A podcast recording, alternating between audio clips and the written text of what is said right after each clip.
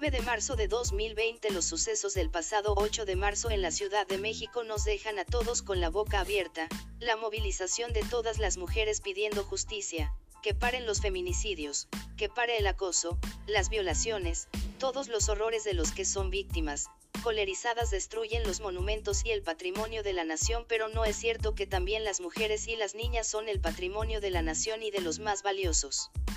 Son muchos los puntos de vista respecto a las acciones vandálicas, pero son mujeres enojadas con una patria que no las cuida y las protege, que las toma como estadísticas y un simple porcentaje. Los porcentajes no lloran a una muerta, no se preocupan por cada día de ausencia, no piensan dónde están esas mujeres y qué horrores son los que están padeciendo.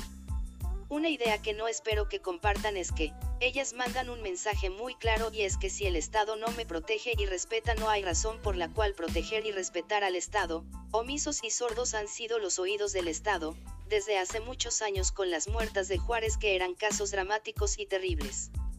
Me da rabia hablar sobre el tema porque nadie debería de escribir o decir algo simplemente porque no deberían existir los horrores que describen las torturadas, violadas o de plano desaparecidas, me pongo en los zapatos de las familias que jamás van a volver a ver a sus hijas o madres que han sido desaparecidas en la oscura red de trata de blancas o reducidas a cenizas.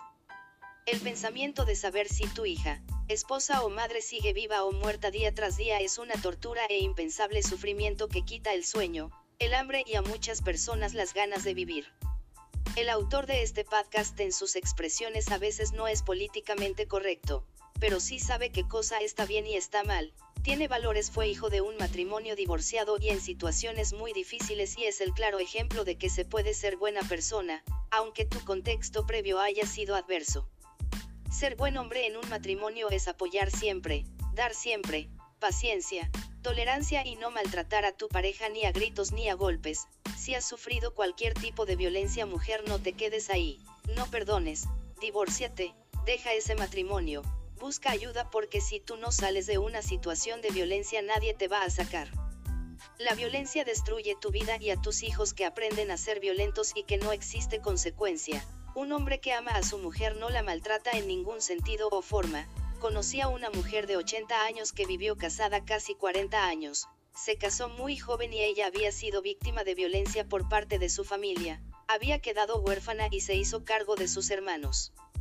Cuando se casó vivió un matrimonio con padecimientos económicos y de algunas cosas, pero había respeto y su pareja jamás le pegó, gritó o humilló de alguna forma. Esta es prueba de que no se necesita ser muy estudiado o muy elevado de intelecto para saber que estaba bien o mal, Solo se necesita un deseo auténtico de estar bien y de respetar, pero sobre todo amar.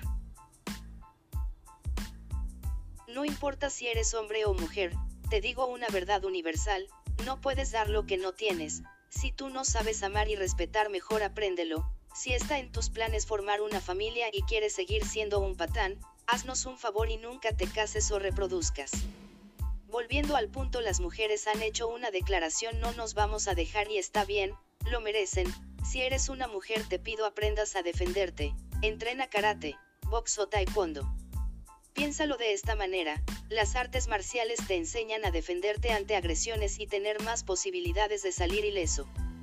Tal vez pienses que no tienes tiempo o el recurso económico, pero realmente el tiempo o el dinero vale más que tu vida. He escuchado a muchas mujeres decir si le hubiera gritado, si lo hubiera pateado, si le hubiera pegado, desgraciadamente no existe el hubiera. Invierte en una disciplina marcial y empodérate, porque al momento de una violación no va a estar un policía para defenderte ni va a estar otro hombre para salvarte, solo vas a estar tú, desesperada y buscando cómo zafarte de la situación. Debes defenderte como animal, estás siendo agredida o violada, crees que es justo que tu agresor se vaya caminando así nada más llevándote en su memoria como un trofeo mientras a ti te desmadra la vida, muérdelo, sángralo, sácale un ojo, madréatelo, solo se necesita maña no se necesita fuerza para neutralizar un ataque. Debes volverte protagonista de tu propia defensa, es triste. Sí, pero necesario en un México que no te cuida y no te protege. Si fuera el caso de que en la agresión perdieras la vida la perdiste luchando, dando batalla, hubieras vivido en el caso de que dejaras que la agresión se consumara. Probablemente no, los casos de secuestro y violación pocas veces terminan con la víctima viva, La gran mayoría de las veces las víctimas son asesinadas previa violación y tortura.